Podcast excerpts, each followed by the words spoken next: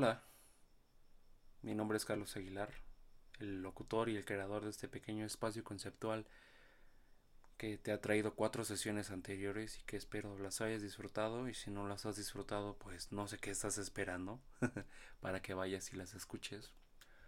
El día de hoy es un tanto emocional, es un tanto especial y esto debido a dos factores. El día de hoy el tema que yo estoy hablando es un tema que me ha, que me ha pesado mucho tiempo de mi vida, ya casi dos años, y la fecha en especial, día hoy 11 de septiembre, es mi cumpleaños número 23. Y al mismo tiempo estoy cumpliendo siete meses de no haber tenido un ataque de ansiedad. Y honestamente es todo un, todo un reto. Y es todo un logro al, mismo tiempo. Esta, este trastorno hace que uno piense de más, uno sienta de menos o de más también a veces, porque te hace imaginar cosas, te hace desear otras, hace que lo que tú haces no baste y todo lo que tú deseas sea más que innecesario. Como puedes escuchar no hay pista porque no hay pista de música a lo que me refiero, porque este es un tema bastante serio y más ahora que estamos en una situación de cuarentena, por lo menos aquí en México, aunque a todo mundo le valga madre ya. Y es porque estamos enfrentándonos a un nuevo reto. No solamente la salud emocional está en juego, sino también la salud psicológica.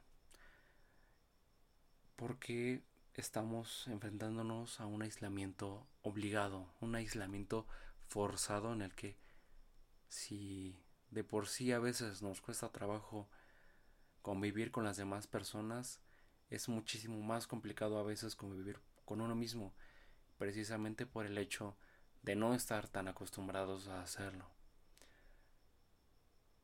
Yo comencé con la ansiedad por ahí del año 2018, por ahí de febrero.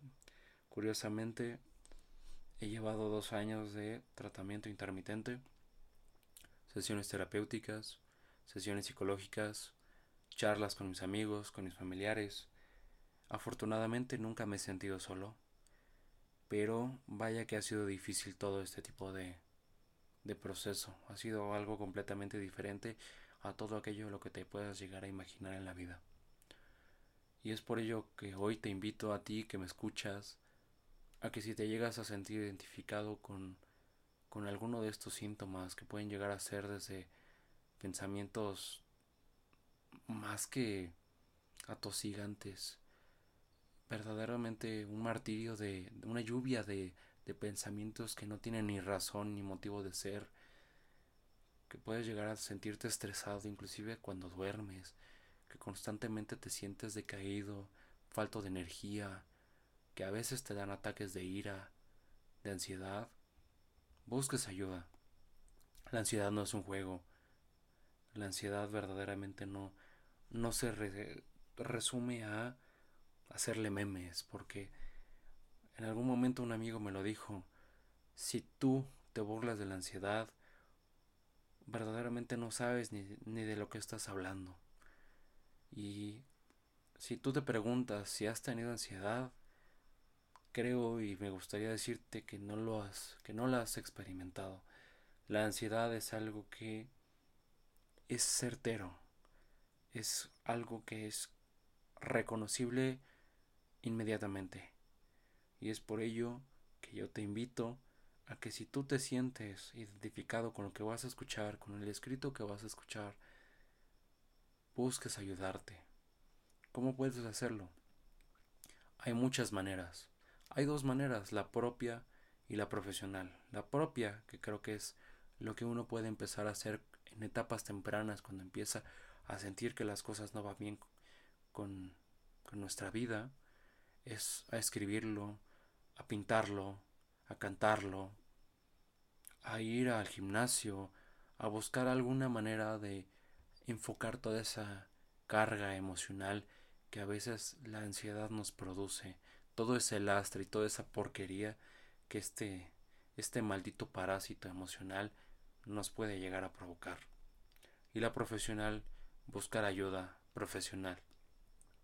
Es por ello que en las notas del podcast podrás encontrar los teléfonos de atención psicológica de la UNAM y también la atención psicológica del CISAME. Y verdaderamente a mí me gustaría cerrar este pequeño espacio introductorio instándote a que lo, lo hagas, a que lo reconozcas, porque lo más difícil es reconocerlo, tal vez por el miedo al que dirá mi gente, mi familia, mis amigos. Créeme que si verdaderamente son gente que te quiere, estarán dispuestos a ayudarte en las peores circunstancias y entender. Porque muchas veces lo que, lo que nos pasa a los que tenemos este tipo de trastornos es que no entendemos qué está sucediendo. Así que nada, espero te guste, espero si tú eres una de estas personas, busques ayuda, si tú conoces a alguien que tiene este tipo de trastornos, busca ayudarlo.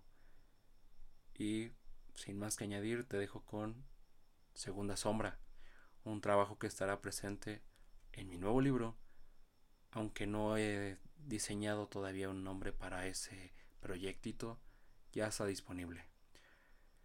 Y esto es Segunda Sombra.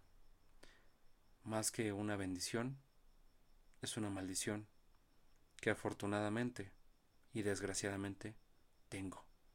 Y es por eso que hoy digo y predico, yo, yo tengo ansiedad.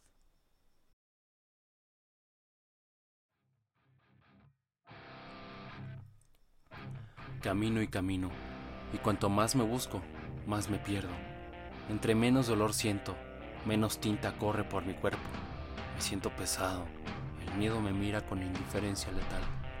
Pero cuando duele en exceso, es allí cuando mis posibilidades se convierten en mis obligaciones, para ti, para poder enfrentarte y poder vencerte. Porque eres una maldita sombra que se sujeta de mi cuello, que con los dientes me susurra al oído palabras que entiendo, pero de las que me haces dudar. Me tocas cada hueso con una placa fría de metal. Haces que resuene el eco de cada poro en la piel. Cortas las muñecas verticalmente con una navaja poco afilada y la pasas una, dos, tres veces, siempre cercenando un poco más de carne con un poco menos de fuerza. Cada emoción la reprimes, la aplastas y tonsurando las deslizas rudamente por mi garganta sin fondo. Mi necesidad es tu alimento. Hasta ella, mi letra, se transforma cuando tú estás presente. Me has hecho odiar con motivo, pero sin convicción. Eres de momentos, de segundos más largos que horas. Mis puños se cierran y tú entonces me tomas del brazo para comenzar con una danza un tanto extraña, en la que el que no grite en silencio hasta desfallecer por asfixia, el que no golpee con ritmo el suelo con la espalda y te remine con las manos sin cabello, pierde. Te respeto, te amo, te odio, porque eres igual de grande que la suma de mis totalidades.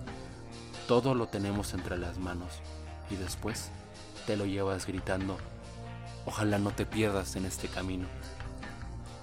Ódiame, sujétame, ámame, no me dejes ir que sin mí no acabarás lo que nunca inicia. El cuerpo no es lo suficientemente fuerte como para resistir las dosis de odio que me inyectas en las venas con esas malditas agujas oxidadas, porque entonces me intoxicas. Y es que tristemente, el precio pagado para evitar que me quiebres es dejar que me retuerzas. Te amo, te odio, te respeto, porque aunque juegue contigo, tú nunca has dejado que yo pierda en vano, porque has dejado que yo respire de vez en cuando. Me deseas porque sin mí, sin mí morirás y es allí donde me convierto en nuestro dueño. Y nunca, tú nunca has dejado que alguien más me hiera, porque eres mi ansiedad, porque te reconozco, porque eres mi amor propio a la inversa, mi odio en forma de agua que no moja, que hierve pero no supura, que escurre pero no salpica, que maldice en latín mientras mira al cielo pregonando una plegaria. Y cuando mal estoy, tú me abrazas, y cuando no puedo dormir, tú me aíslas me cruzas de brazos y me das vida para no acabar de comenzar. Porque me amas y tú, tú por ello me has elegido, me has hecho llorar, me has hecho olvidar, me has hecho rechazar. Eso, te lo agradeceré en la misma medida en lo que nunca te lo perdonaré. Tanto nunca, tanto siempre. Golpéame para que te duela. Cuélgame para que te falte el aire. Hazme sangrar. Te prometo que la hemorragia, la hemorragia será compartida. Y he dejado de preguntar hacia dónde llevarte, porque no tengo una elección posible, porque siempre gritarás mi nombre. Y cuando mal estés, te abrazaré, porque yo, yo te bendigo, maldita maldición, porque quiero que te vayas para que me cuides. Porque si no te siento, me alejo de una certidumbre, y si te atreves a detenerme, puedo caer víctima de un insomnio vencido. ¿Qué haré? Haré incisiones para encontrar todo pedazo, fragmento, esquirla en la que te encuentre, porque quiero tenerte, hacerte mía enteramente, hacerte libre, para que nunca toques a nadie más que no sea yo, porque somos alimento mutuo, porque quiero que cuando muera me cremen junto a ti, y así tú nunca puedas tocar, tocar a nadie más. Déjame sentir entonces lo que es tu paz, y tú sentirás mi amor. Déjame olvidar lo que tú siempre recuerdas. Te haré cambiar, así como tú me has cambiado a mí. Y así, así llegamos al final, porque tú y yo somos uno mismo, divididos en tres, el juez, el verdugo, el imputado. Busquemos justicia y concedamos perdón. Busquemos justicia y castiguemos sin recelo. Cicatriza mis heridas mientras succiones el veneno de ellas.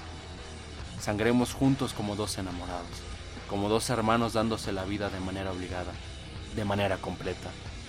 Entonces, entonces vuelve a abrazarme y déjame olvidar, por favor. Déjame descansar, por favor. Déjame ir, por favor. Y así quedémonos dormidos una noche más. La última, la última de nuestras noches.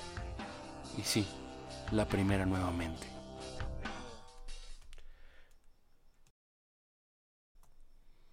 Pues ahí lo tienes. Poco pesado el día de hoy, la verdad. Acabo de terminar de grabar y más que otra cosa en este mundo ha sido de lo más relajador y más revelador lo que acabo de hacer con este pequeño escrito. Espero te haya gustado. Espero si tú tienes este tipo de trastornos, busques ayuda, busca ayudarte. Y si conoces a alguien que tiene este tipo de trastornos, apóyalo de la mejor manera, que es no lo aconsejes, trata de entenderlo. Créeme, la ansiedad es tener mil pensamientos a la vez y no poder entender ni un carajo de lo que, de lo que piensas. Y bueno, es todo por hoy. Te agradezco infinitamente tu presencia. Te dejo mis redes sociales en el apartado de notas de este podcast y te invito a que tengas un muy buen día. Hasta entonces, cuídate.